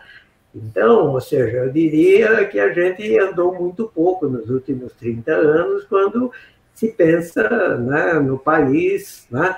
e eu acho que, inclusive, nos últimos anos nós voltamos a evoluir, né? ou seja, não, não estamos mais uh, evoluindo, não estamos mais... Uh, Industrializando, né? Evoluindo, estamos evoluindo. Evoluindo. Evoluindo por conta de que parece que há uma perda de conhecimento e por conta né, de. Concordo. É, é, é, foi gozado, né? O que, no meu entender, e foi, foi um dos motivos para que eu resolvi me aposentar como consultor, é que as empresas, mesmo aquelas que tinham evoluído muito, começaram a evoluir mas por quê? No boom que teve, né, após a crise de 2008, né, as empresas né, foram solicitadas, o mercado cresceu tremendamente, e as empresas foram solicitadas a sair de São Paulo. Então, praticamente todas as grandes construtoras se associaram a construtoras de outros estados, mas os outros estados estavam querendo que elas fossem construir lá para eles aprenderem. Né? E elas né, não tinham a menor condição. Né? É uma indústria, ou né, uma empresa industrial, né, se ela crescer 30% no ano, é um fenômeno. É só pensar na empresa. Né? Você não conhece, não dá exemplo de empresas industriais que crescem 30% ao ano. Tá? É, empresas, né, não vou citar nomes aqui, porque aí vocês vão tirar conclusões apressadas, mas que quadruplicaram. Tá? Então, empresas que têm um processo redondinho, quadruplicado de tamanho e faturamento em número de canteiros, que tinham um processo redondinho, mas que funcionava porque tinha uma equipe lá né, de 20 profissionais fazendo o projeto, mas eles conseguiam fazer 20, uh, os, os 20 profissionais para as 20 obras. Essa empresa passou para 80 obras, eles não conseguiam fazer, e não tem profissional no mercado para fazer. Então, passaram a fazer aquilo que eles já não sabiam, artesanalmente, né? E, ou o que é pior, deixar para a empresa local, dar dinheiro para a empresa local lá. Meu amigo Ramalho aí de Ceará pode é. falar bem o que aconteceu por aí, tem todos os nossos né, colegas aí do é. Nordeste sabem o que aconteceu né, com esse boom e elas regrediram né, é, por conta de que o processo delas deixou de ser homogêneo, deixou de ser né, é, uma única empresa, passou a ser novamente é, cada canteiro uma empresa, né? e com gente mal formada, gente com de conhecimento deficiente, sem os projetos. Né? E não adianta ter os processos escritos se eu não tenho um projeto que foi feito em cima daquele processo. Né? seja, dizer, perfeito, perfeito. O, o senhor está falando que existe uma diferença entre é, procedimento de obra e projeto, né? Não é isso, professor? Ah, sim, Porque é as pessoas trocam o projeto pelo procedimento, e eu, eu sempre não, acho que. Não existe. Eu, é. eu preciso do projeto. Né? É, lá no começo, eu pegava e falava: ah, a gente tem um fator para medir a industrialização né, do, da sua empresa. Né? É quanto né, de decisões são tomadas antecipadamente e quantas decisões são tomadas dentro do canteiro. Tá? Então, você tem que estar tá progredindo sempre. Você vai chegar a ser uma indústria a hora que 100% das decisões, como em qualquer indústria, são tomadas antecipadamente. Numa indústria, o cara que está lá apertando a porca do motor, ele coloca exatamente o torque, aquilo lá, porque se ele colocar, decidir, hoje eu estou comendo mais feijão, vou dar um torquezinho a mais, o motor explode lá na frente. Tá? Então, as decisões são todas tomadas aonde? Numa fase que antecede, numa Sim. fase de projeto. Tá? Protótipo, né? então, né? Protótipo. Aí eu desafiava e falava: ah, não, eu tenho contrato o projeto de arquitetura, contrato o projeto de estrutura, contrato, é, então todas as decisões que importam estão ali, né? Então, vai, uns 60% antes. Eu falo, bem, então vamos no seu canteiro. O senhor vai ver que o senhor não tá, na sua empresa não tem 2% que de, das decisões são tomadas antes. As decisões são todas tomadas dentro do canteiro. Recebe o projeto de estrutura, eles vão tomar a decisão como montam a estrutura. Depois ela sai lá fora de prumo, prédio. Tá? Nessa época, quem viveu sabia que tinha prédio com 15, 20 centímetros fora de prumo, que eu precisava engrossar. Né?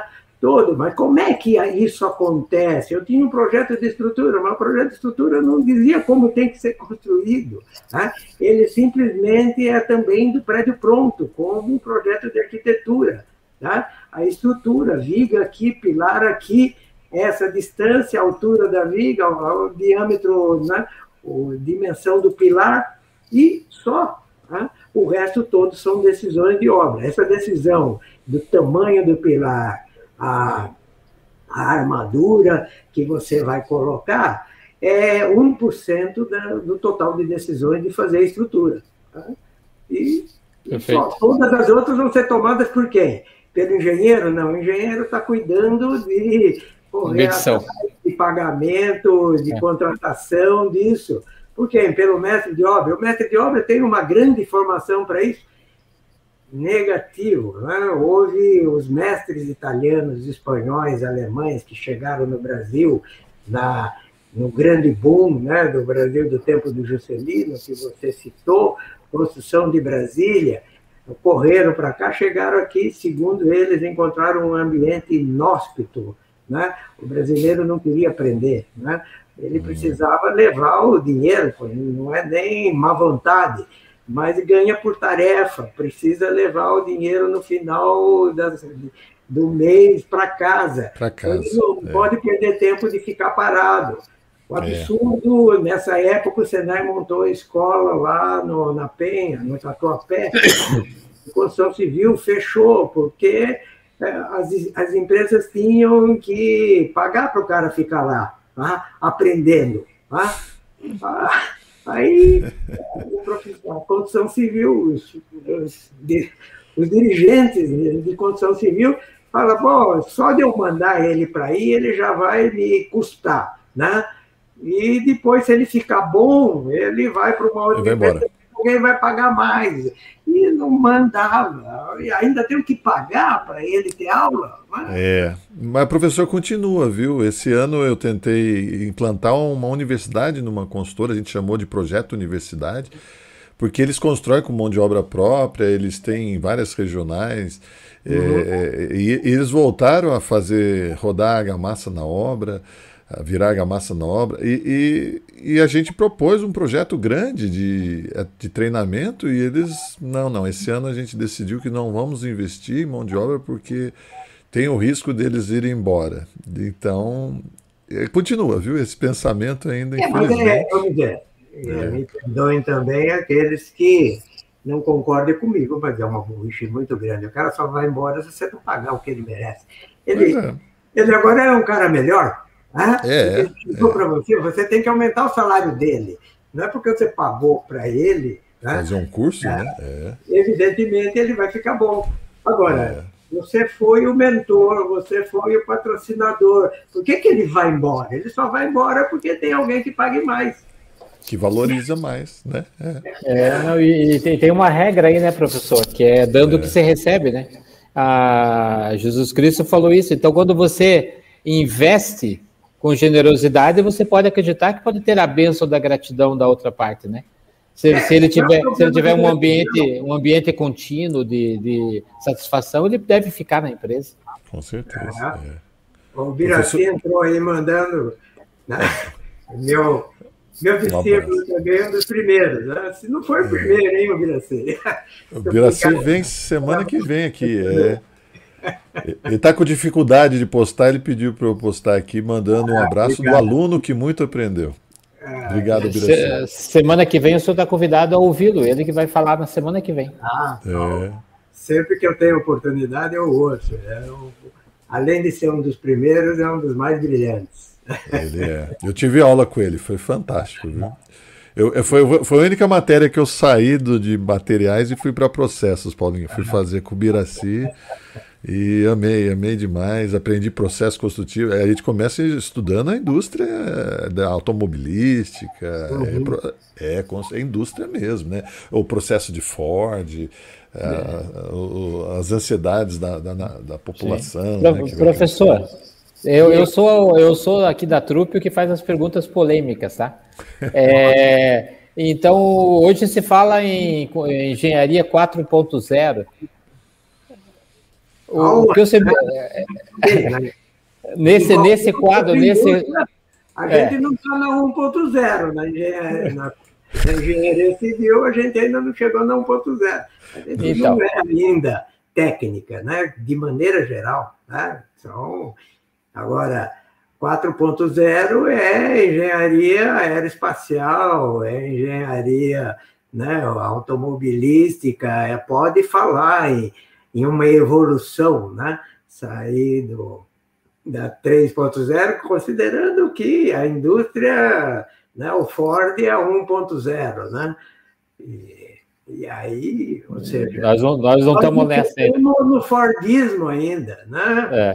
Me diga você se nós chegamos né, no Fordismo. Não, eu, eu, queria, eu queria ouvir da sua voz, né, para lançar essa pérola, né, porque ah, vira uma justificativa para uma entrada necessária de aplicativos na construção, né? Deixar ela mais inteligente, mas novamente eu acho que a grande mensagem dessa live é o domínio do processo. Ah, só vai existir organização se existir domínio do projeto, domínio do processo. Né? É, então, esse é quando eu ouço o senhor, né? Eu acho isso sempre fundamental destacar dessa maneira. Né? Foi, foi interessante, né? Pra, só para ilustrar, uma das últimas palestras que eu dei é, sobre industrialização, tinha lá uma plateia bem cheia e tinha muita gente que veio de fora, de São Paulo, esperando que eu fosse falar de sistemas construtivos inovadores, né? montagem, pré-montagem, etc. E aí eu dei, né, de uma forma um pouco mais completa, por, porque tinha espaço para isso, o que é efetivamente industrialização. Né? Depois, na hora lá da, das perguntas, me levanta uma pessoa de Minas Gerais e falou: Olha, eu vou sair daqui extremamente feliz e aliviado, né? Eu achei que para evoluir eu ia ter que investir em processos eh, de, pré, de montagem, né? É, altamente sofisticados que volta e meia vão lá me oferecer. E o senhor está me dizendo que eu, sozinho, tenho condições de evoluir, inclusive muito mais do que meus colegas, né, é, que optam por, por esses processos, apenas né, entendendo o que é industrialização e focando uh, nisso, né, em de ter domínio total do processo, em primeiro, num primeiro momento, através de eu ter todo o meu processo né, é, consolidado e, e, as pessoas que estão trabalhando comigo têm domínio dele para poder aplicá-lo, né, é, como é, eu vou ter controle total desse processo, na medida em que alguma falha aconteça dentro dele, eu sou alertado imediatamente e criar um ambiente que aí sim eu posso evoluir, né? É, sem necessidade e com certeza de que vou ter resultado. Né? Porque eu me questionava, será que investir 30 milhões numa fábrica de pré-moldados vai me trazer efetivamente o resultado? No papel, aceita. Né? Bem, se eu vender tantos, né, por tanto, né, é, com uma margem de lucratividade e tal, eu vou ter um retorno do investimento em cinco anos. Compensa, né?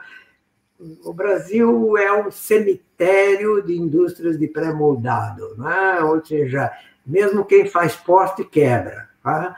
Só faz poste e quebra. Tá? Quem faz painel já passou. Um dia eu vou fazer a conta, pelo menos umas 80 empresas que cada um investiu tá? dezenas de milhões e, no fim, não tem sucesso. Porque a industrialização não é isso. A industrialização é um processo de evolução continuada em busca do quê? Né? De redução né? De custo através de aumento de produtividade, redução de custo através de fazer certo da primeira vez, de não ter retrabalhos, de não ter patologias, de não ter custos não previstos por conta de deficiências do processo de produção. Que Isso que as empresas precisam entender, né? É, que o caminho não é fácil, é árduo. Né? Encontrar pessoas né, capacitadas dentro do nosso país a conduzir esse processo é raro. As que tem, então, muito bem, obrigado. Né? Trabalhando e fazendo isso. Ou seja, as empresas precisam entender também que tem que investir né? É, na formação né? Uhum. engenheiros e arquitetos capacitar, que se capacitem e aí possam né, trazer o retorno esperado. Né? E como eu falei aí há um momento, é, a gente tinha, né, eu peguei pelo menos três grandes crises, né, desde que eu comecei, em 78, né, que eu me formei, e a gente vem, vai aprendendo, vai aprendendo, melhora, vem uma crise e volta para a estaca zero. Aí começa novamente, aprende, quando está lá, pô, parece que está indo, agora vamos, vem outra crise e volta para. Agora, é as outras crises foram né, por falta de demanda. A última foi por excesso de demanda, e foi a pior de todas. Foi a pior. É verdade. É. E essa, é eu acho que arrebentou, e aí eu meio que desanimei. Né? Nas outras duas eu trabalhei, né? consegui dar resultados, por isso que eu tive aí uma, uma carreira como consultor permanente, dezenas de empresas, né? e, e hoje né, não tenho ânimo nenhum para fazer novamente, né, trabalhar novamente, sair do zero. Então, mas aquilo, eu deixei aí, eu fico tranquilo em relação a isso, porque eu formei mestres, doutores, né? Uhum. Formados com, com título, né? 26, né? É, outros que desistiram pelo caminho, mas né, se consideram meus discípulos, né? Uhum. Tem mais de 50, né? E estão no mercado e tenho certeza que estão fazendo direito, né? Mas é. o Brasil é muito grande, né? Esse aqui, professor, foi da Encol, o Pedro Belfort. Ele acompanha a gente aí, olha lá, ele tá. É. Teve a honra de beber dessa fonte de conhecimento, né? O, o Pedro. Professor. Gerônimo Cabral. Ô, tá Cabral, grande Cabral. É, mandando uma, um abraço. É sempre um prazer, né? E, e, pessoal, vocês saibam que se não, se não é tudo, é quase tudo, né, Paulinho, que a gente usa na construção civil é. É, se, sejam a, a, os equipamentos né, de precisão, sejam os, aquela, aquela colher de fazer um, um canto vivo. É, é um, um, nível alemão que eu usei muito tempo. Tudo foi desenvolvido lá na Escola Politécnica com a equipe do professor Sabatini. Né? então, então, na casa que eu estou construindo, né? É. lá, todo dia tem, tá num condomínio grande aqui, aparece um outro que vai lá ver, porque chama atenção, né? É. Aí olham aquelas paredes, né? Eu falo, bem, se você encontrar um milímetro fora de prumo, eu rasgo meu diploma. Opa! Dois quadros, dois quadros de um metro e meio por um metro e meio para ele, fala, vai ver o esquadro entre paredes e nas portas de janelas. Se tiver mais do que um milímetro em um metro e meio, eu rasgo o meu diploma, né? Olha Mas como é possível, né? Primeiro, você precisa ter equipamento para fazer com precisão. Depois, precisa uhum. ter pessoas treinadas em usar os equipamentos. Depois, precisa ter vontade né, de fazer. Tá? E é. precisa de projeto para fazer. Então, não adianta trabalhar com tijolo baiano. Você vai ter que trabalhar com bloco com precisão dimensional. Vai ter que Perfeito. trabalhar com modulação. Não pode ficar cortando bloco em obra. Tá? Exato. É, parece, são coisas que são absurdas. Eu é. me pergunto o que, que é coordenação modular. Eu falo, meu filho, ó, pega um papel quadriculado e pede para uma criança desenhar uma casa seguindo as linhas. Isso é coordenação modular. Ou seja, se você falar que aquela linha ali, é, entre elas, é 30 centímetros e aliás, do, do, dois quadradinhos, é 30 centímetros, e a, os, cada quadradinho é 5 por 5, ou seja, três quadradinhos, ou seja, você estabelece o que você quiser para cada quadradinho. Mas aí, então, se eu pego um bloco de 40, o, o bloco tem que ter 20 de espessura para ser modular. Um bloco de 15 de espessura não é modular. Ah, mas nos Estados Unidos o bloco é de 40, né? ou seja, de 16 polegadas, né? É só que ele tem 20 de espessura, né? A parede tem 20 de espessura. Ninguém quer fazer parede de 15. Ele é 20 por 40. Tá? É. É. Agora, a modulação internacional adotada na, na Europa inteirinha é de 30. Né? Ou seja, a gente compra aqui né, a luminária, né? A luminária ela tem o tamanho da placa que é utilizado no forro. Todas as placas de forro são múltiplo de 30, é 1,20m por 30, 1,20m por 60. A luminária, nós temos um sistema né, que a gente importa parte da tecnologia que está no. Né, a, a, a, o drywall, né, 1,20m por 2,40m, chapas são de 1,20m, tudo é múltiplo de 30. O Brasil né, produzia, né, pra, produz para exportação e fornecia, né, a Getal produzia chapas compensadas melhores do mercado para exportação, a origem alemã, né, ela continua com a fábrica, mas não vende mais no Brasil. O Brasil quer comprar um 1,10m por 2,20m. Tá? Não tem sentido. A chapa é 1,22 por 2,44 para te dar possibilidade de corte, porque é tudo múltiplo de 30. Então, eu vou fazer uma viga de, de, de 30, tá? vou fazer um, um, um fundo de viga de 15, eu levo esse fundo de viga, faço estrutura metálica nele e ponho a chapa só ah, para ter o contato com o concreto. Aí essa chapa me dá 100 reaproveitamentos, 100, porque eu não ponho prego nela. Tá? Aí eu levo essa estrutura para outro prédio. A coordenação modular né, é essencial. Não existe nenhuma indústria que não seja coordenado modularmente tudo, tudo. tudo né? Né? Pega uma indústria né, qualquer, tá? de trator, tudo tem uma coordenação, tem uma lei por trás dela, né, que é uma lei modular para que tudo seja acoplável. Tá? Se for pegar toda a teoria de industrialização, aliás, se alguém tiver interesse, minha a tese de doutorado, os primeiros capítulos, né, tem isso muito bem explicado. Né?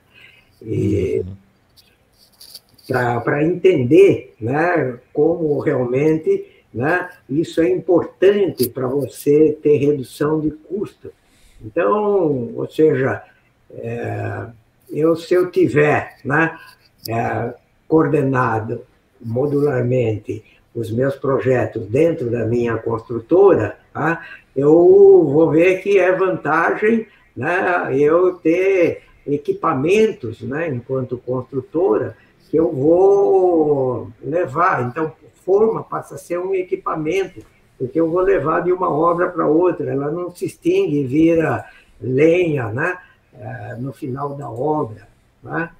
O custo Perfeito. das formas dentro é. do, do, processo de execução de estruturas, né? Uhum. ele Hoje, não sei, porque é muito em relação ao custo da mão de obra que pesa mais, mas em termos de materiais é a menor fração.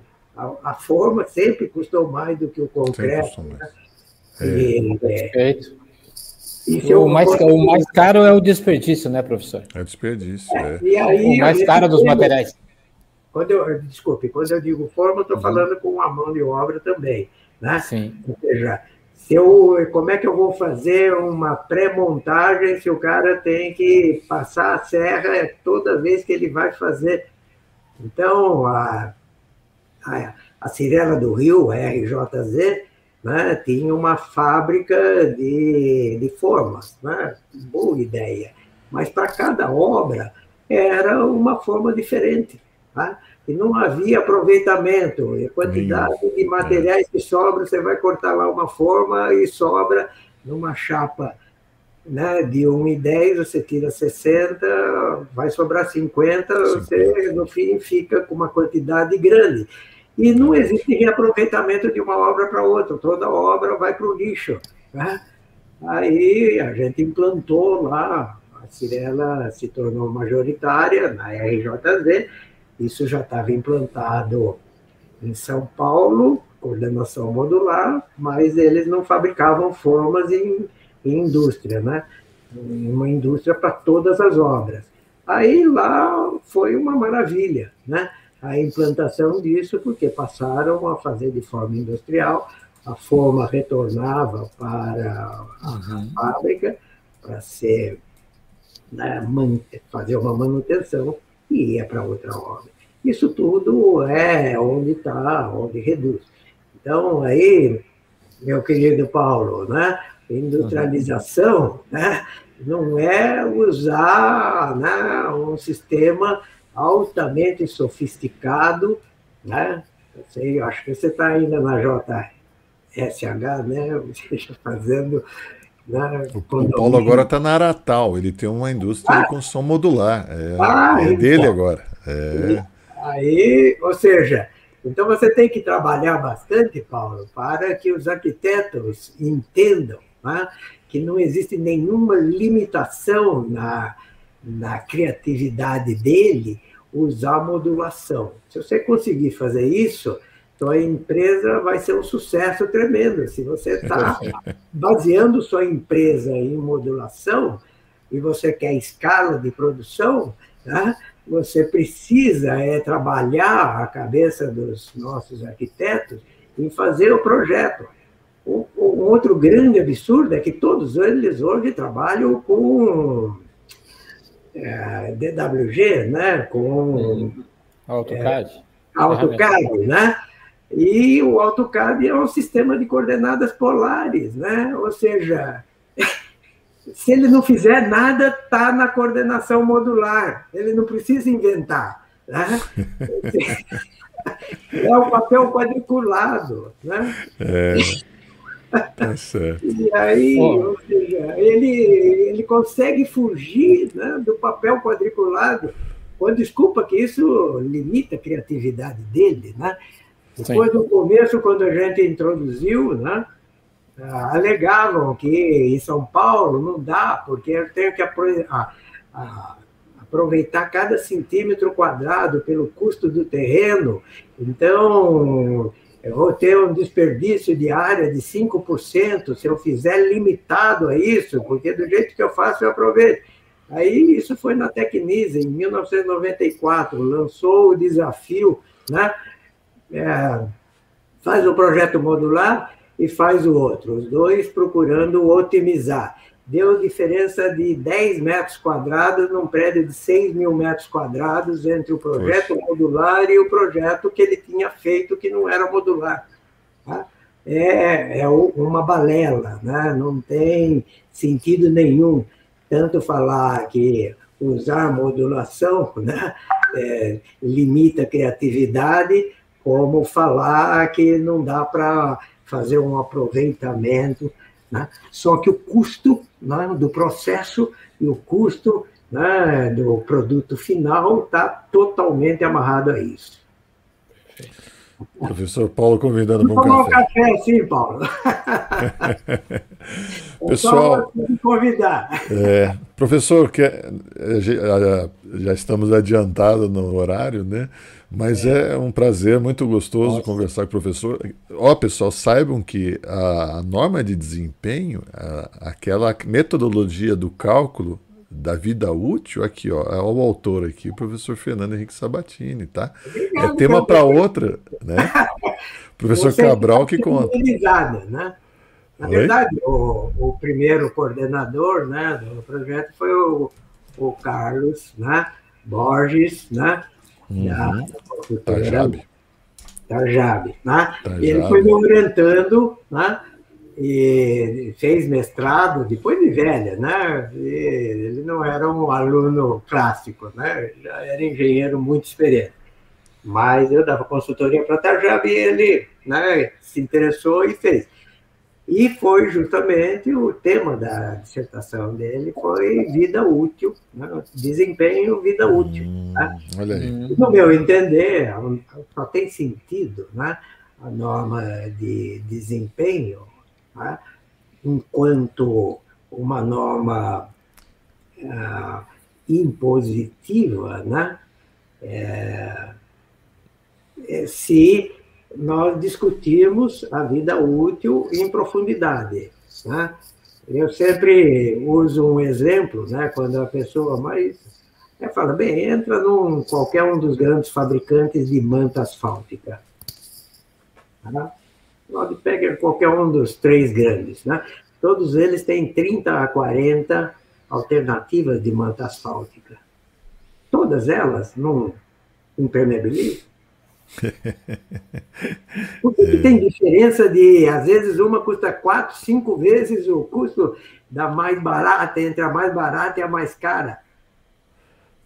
Todas não impermeabilizam?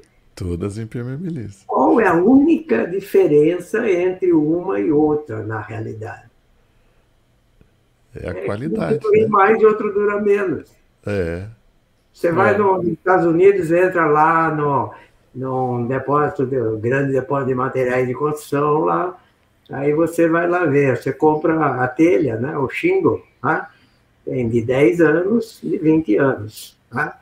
Um custo está escrito lá, dura 10 anos, vida útil, dura 20 anos. Né?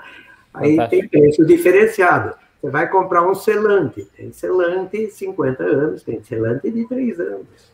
São preços diferenciados. Mas está escrito, está claro lá. Então, a vida útil tem que ficar claro. E onde ela fica claro? Ela fica claro no projeto arquitetônico. Então, eu propus tudo aquilo, mas é para haver uma mudança né, na forma como a gente projeta, porque, veja bem, o arquiteto é que está em contato com quem vai pagar. Uhum. Então, quem vai pagar é que paga a vida útil. Ele escolhe.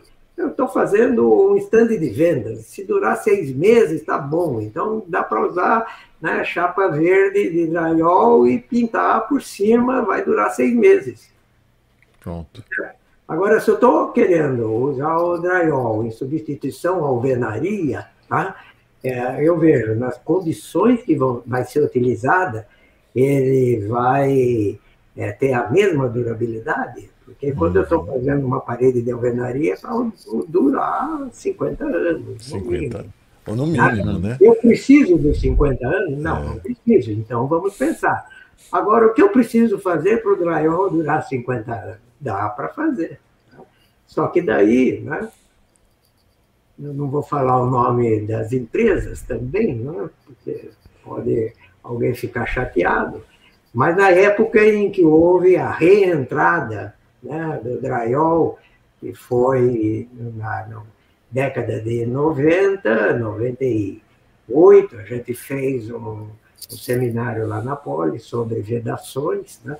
Uhum. As três grandes aí no mundo estavam aqui, aliás, menos as americanas, porque elas vieram experimentar e viram que brasileiros não queriam usar drywall. Tá? E vieram as três maiores europeias aí, elas estavam lá. Né?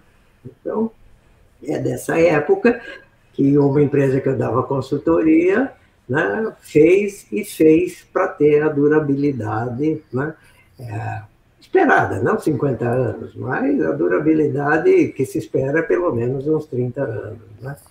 E, e uma outra fez o que o mercado estava oferecendo. Né? A diferença de custo era R$ 28,00 para R$ 50,00 na época o metro quadrado. Né? 50 reais saía mais caro que a alvenaria revestida. Né? Hum. Mas a prédio poderia sair muito mais barato. Né? Não se discute. O brasileiro, primeira coisa que vão lá na minha obra é um bloco cerâmico estrutural. Ele pergunta, quanto custa? Falo, Você é. quer saber o preço da obra ou quer saber o preço do bloco? O é mais. A obra vai sair mais barata, mas muito mais barata se você é... um estrutural e não usar pilar e viga de concreto. Tá? E forma de madeira, né? É, então, ou seja, é, no caso também. Né? Agora, para o, o drywall ser, trazer resultado, e ele traz, tá? Eu falei reentrante porque eu construí minha primeira casa para mim em 1982, e as paredes eram de drywall, feito pelo, pelo médico nordestino que montou a primeira empresa de drywall no Brasil. Tá? Então, é extremamente vantajoso, mas eu tenho que mudar todo o planejamento da obra. Tá? Então, não, não dá eu né, colocar. Você vê, eu entro né, em etapas cruciais, né, que é fazer uh, o, o, o, revestimento de fachada e colocação de esquadria. Para fazer o drywall por chapa, eu tenho que estar tá fechado não pode estar aberto. Tá? Esse é não. Então, eu também não posso esperar fazer as esquadrias com vidro para colocar todas as divisórias internas. Ou seja, eu não entrego a obra. Não entrega. Ele, antecipação né, do processo, usando um, uma fabricação, né, um, um produto que é montado, não é artesanalmente produzido, ele simplesmente é aparafusado, montado. Isso não significa que vai me reduzir prazo de, de construção, tá? nem trazer ganhos econômicos. Vai sim se eu usar um processo construtivo complexo em que ele praticamente interfere em todas as etapas. Um dos argumentos pessoal de que vende chapa é, reduz o, o, as fundações, porque o edifício vai pesar né, 20% a menos, então o ganho de fundação paga. Eu quero ver algum calculista de fundação que leve em conta isso, porque ele não tem certeza nenhuma que lá na frente o cara vai investir no drywall e vai pôr uma parede de alvenaria. É verdade. É verdade. É perfeito. E olha, é bem comum. Não viu? é um ganho, é um falso ganho. É uma roda viva, né? É uma, roda, roda viva. viva. Não tem ganho de tempo se eu não resolver o problema é, de fechamento dos vãos. Eu posso fazer um fechamento provisório barato, mas eu tenho que levar isso em conta. Mas eu não posso fazer shaft ah, que, enquanto não tiver telhado. E hoje tudo sobe por shaft, desce por shaft, só que por shaft desce água e sobe água enquanto não tiver telhado. É. Né? São coisas tão primárias, né? São primárias. Eu, é. eu falando, né? fica parecendo que é, mas né? as pessoas não, não conseguem raciocinar dentro. É o planejamento, né? Mas é, é, é, é fundamental. E aí, é. aí que entra aquele projeto de processo e entram os processos. Os processos, exatamente. Não adianta ter só o procedimento se não tem o, o projeto do processo, né? É, exatamente. Então, professor, a, a mensagem sua é que é difícil pensar simples, né? É difícil. Aí, Paulinho, é isso aí. É, não, é, é, é, difícil você pensar simples, porque você tem que pensar como criança, pensar com, uhum. com naturalidade, né? Encontrar o número áureo de proporção das coisas do seu meio, né? É, e tudo isso nós esquecemos. A verdade é bom senso, né? Bom senso. Bom senso. E, Olá, Paulinho. E, é. e pensamento lógico. Né? Então, eu tenho que tudo, eu tenho que estar permanentemente questionando, né? Se a lógica é, no que eu estou fazendo, tá? se tem alguém que tem um outro processo diferente do meu, tá? eu vou ter que ir lá, não é ver e copiar, eu tenho que entender por que, que ele chegou, por que, que ele escolheu, o que, que ele teve que fazer para dar certo e simplesmente eu vou lá, uma empresa está indo muito bem com drywall, usando o exemplo do drywall. Está indo muito bem. Tá? É, e aí eu vou lá, ah, pô, ela está bem, está ganhando dinheiro, olha aí as margens dela, vou para o drywall também. Agora não vai ver o que ela fez antes, o que ela, onde ela realmente mexeu. Tá? Qualquer dessas alterações que são meio radicais dentro do processo, né? Quando eu tiro alvenaria revestimento de argamassa, eu tiro, por exemplo, o conflito que existe eu estar fazendo de estrutura e ao mesmo tempo ter que fazer alvenaria e disputar o mesmo elevador de obra. Tá? Eu tiro o conflito de subir grandes quantidades de materiais que a alvenaria mais revestimento pesa mais do que os materiais estruturais, tá? de elevador eu tenho que pensar na logística de distribuição. A chapa de drywall não entra em elevador de obra. Tá? Eu tenho que fazer um elevador de obra maior. Cortar a chapa de drywall para depois emendar não tem jeito. Eu tenho que pensar no elevador. O elevador tem que ser diferente. O elevador não pode ser aberto. Né? Tanta coisa né, que você precisa mudar para inserir dentro do seu processo um processo Exato. que é sucesso no mundo todo, mas ele faz parte de um processo é. né, já totalmente resolvido. Brasil, bacana. Professor, eu fico feliz de ouvir isso, porque eu falo isso para meus alunos. Vocês querem implantar um sistema inovador? Vocês têm que pensar com inovação. E no, no sistema como um todo. Não adianta, ah, eu, hoje eu vou é, chapiscar com canequinha e, e usar a projetora de argamassa. Mas você não treinou a tua mão de obra, você não preparou a tua argamassa para aquilo, você não preparou a tua obra para aquilo, você não preparou teus equipamentos para aquilo. Aí não dá certo, né? Não vai dar certo. A gente sabe disso. A gente não precisa ser profeta para dizer que não vai dar certo. E, e, e se abandona o processo. Eu conheço uhum. consultoras que compraram 20 projetoras e jogaram todas no lixo porque corroeu e não funciona a mão de obra não quis saber, o pessoal entupia o tempo todo, jogaram fora. Né? Então, não é nem isso, né? É. é. nem entender como é que é o processo de produção de argamassa. Né? Ou seja, eu tenho que mudar, a gente implantou, desenvolveu sistema construtivo para Cirela, e implantou projeção de argamassa na fachada. Primeiro que eu tenho que trabalhar com andaime fachadeiro em todo ele. Né? Pois eu tenho que ver como é que eu vou suplantar uma regra do Ministério do Trabalho que proíbe execução, você está trabalhando embaixo quando tem um outro trabalhando em cima. Tá? Então, eu tenho que planejar as fachadas que eu vou fazer. Por quê? Eu não posso. Eu, a projeção é só para lançar argamassa. A, a aplicação de argamassa, a aplicação, a chapada da argamassa em si, né? Se você medir o tempo, você vai ver que é menos de 10% do tempo de execução do revestimento. Tá? O, o revestimento, né?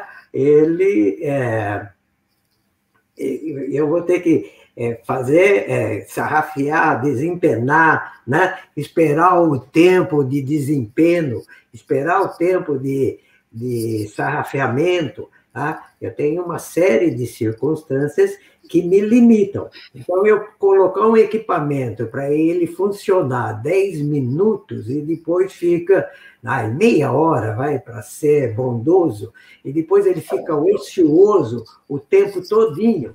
Tá? Ocioso, é. Então, eu tenho que pôr um equipamento que eu levo de um andar para o outro, se eu for fazer revestimento interno.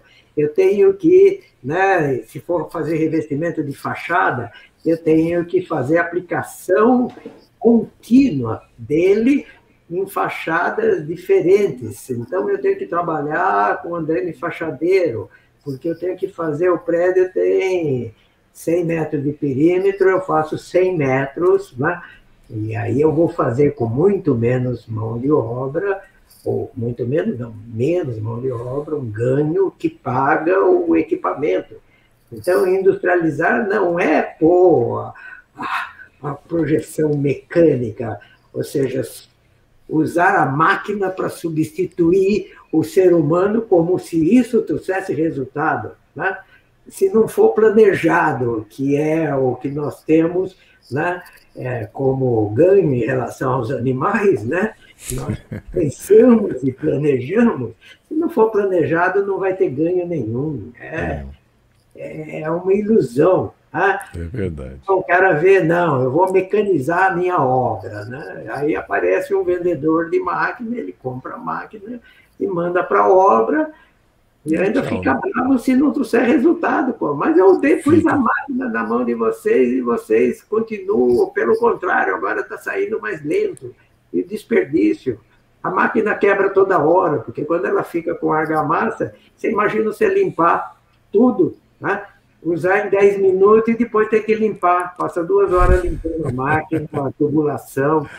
Uma é, coisa que, é, vamos dizer, me desculpem, né? mas eu acho que eu é. sou eu vejo as coisas por uma outra ótica, eu não consigo né, entender como engenheiros bem formados, experientes, né? É. conseguem ver coisas que para mim são tão óbvias. Né? É engenharia, né? É engenharia, isso mesmo. É fazer Professor, engenharia. Não é que eu... quem está lá na obra, infelizmente, não está fazendo engenharia porque não deixam. Eles não, não deixam. É... Ele lá é um gestor. É um né? gestor. Um gestor e ainda com muito poucos instrumentos de gestão. Né? É verdade. Então, que a gente não aprende, né? Na faculdade não se Ele precisaria estar é. com um projeto do processo para justamente ele usar um PERT CPM lá da, da, de 50, 60 anos atrás, porque nem isso ele consegue usar. Tá? Não. O CPM, porque ele não sabe, doutor, o que nós vamos fazer essa semana, né? Que seja, é o mestre de obra lá decidindo, né? O, o que fazer, porque o processo está na mão dele. Então, é. o processo tem que estar tá na mão da engenharia para eu poder né, é, é, usar as ferramentas que a engenharia tem para dar produtividade, para dar terminalidade, para dar. Né, é, trazer o resultado que a empresa espera quando investe, por exemplo, em, em equipamentos industriais, mecânicos. Tá bom. Professor, eu acho que nós podemos encerrar. Muito bom. É que está tarde, né? Já são nove horas da noite. É, é muito bom. Você, é. Não me deixa falar muito se não tiver muito tempo, porque. Ah, mas, mas se precisar, não. a gente faz o um episódio 2. Faz o episódio 2. Professor, é uma honra recebê-lo aqui. Né? Honra minha também. E isso, como é, é, a gente está é, é Puxa vida, é um prazer ter vocês, professores, aqui, né, com, deixando esse legado para essa geração, para nós que fomos seus alunos. E esperamos que a engenharia tome um novo rumo. Estamos vivendo um novo boom né, da construção e, infelizmente, está se perdendo muito processo aí no meio do caminho. O pessoal está mandando um abraço, né? Quer deixar umas últimas palavras, professor, por favor? Ah, bem, na verdade, é um pouco daquilo que eu falei, né? Na atividade enquanto engenheiros, né? Na construção civil, é, comecem a pensar fora né, da caixa tá? e, e ver, é, ir atrás, né? É, aprender né? Como né, trabalhar né, de uma forma a trazer efetivamente resultado para sua empresa, né, através de engenharia, através de tecnologia, tá? é, através de processos né, muito bem pensados, muito bem desenvolvidos e muito bem implantados. Né? No meu entender, é esse o único caminho né, para o sucesso permanente. E ele na verdade, representa uma evolução contínua, porque não existe um processo terminado, né? Quando se fala em indústria 4.0, que começou em 1920, na década de 20, há 100 anos atrás, com Ford, e ela vem evoluindo, né? Quando eu falo 4.0, é a quarta geração em termos de processo industrial. Já. Aí são, não é evolução contínua, são é, as evoluções que rompem com as anteriores, né? É uma tecnologia tão mais evoluída, são aquelas que são, me foge a palavra, né? Mas que são detonadoras da anterior. Né? Porque... Dis, disruptiva, né? Disruptiva, exato. Obrigado, obrigado. Disruptiva. Então, são disruptivas. Agora, todas elas vão evoluindo, vão evoluindo, vão evoluindo, quando não dá mais para evoluir dessa forma como a gente faz. Aí é que acontece uma disruptiva. Certo? Perfeito. Aí nós estamos na primeira industrialização ainda, mas não a do Ford. Nós estamos naquela dos ingleses em 1835, né? saindo do artesanato. Estou exagerando, né? Mas é para é. dar uma espalhada mesmo, pessoal. Sim, acordar é. o pessoal. Vamos é. acordar. Tá Parabéns. bom. Paulinho, últimas palavras. A, a, minha última palavra é um gesto, né? Eu queria aplaudir o senhor. Eu acho que todo Isso. mundo nessa sala gostaria de aplaudir o senhor e agradecer pela sua obra. Muito Generosa, bem. como o senhor fez agora. Estou emocionado. Vou lhe mandar muito a poesia. tá bom, muito obrigado. Yeah. Professor até. Ramalho se despedindo. E até, gente. Bom, Ramalho. Obrigado, Ramalho. Grande abraço. Vou Grande abraço. Nessa nossa fortaleza linda. Vamos. É. É, tá bom. Bom descanso, professor. Bom descanso, Paulinho. Muito obrigado. Boa noite. Viva a boa engenharia. Viva a boa engenharia, pessoal. Viva. Obrigado. Tchau, tchau.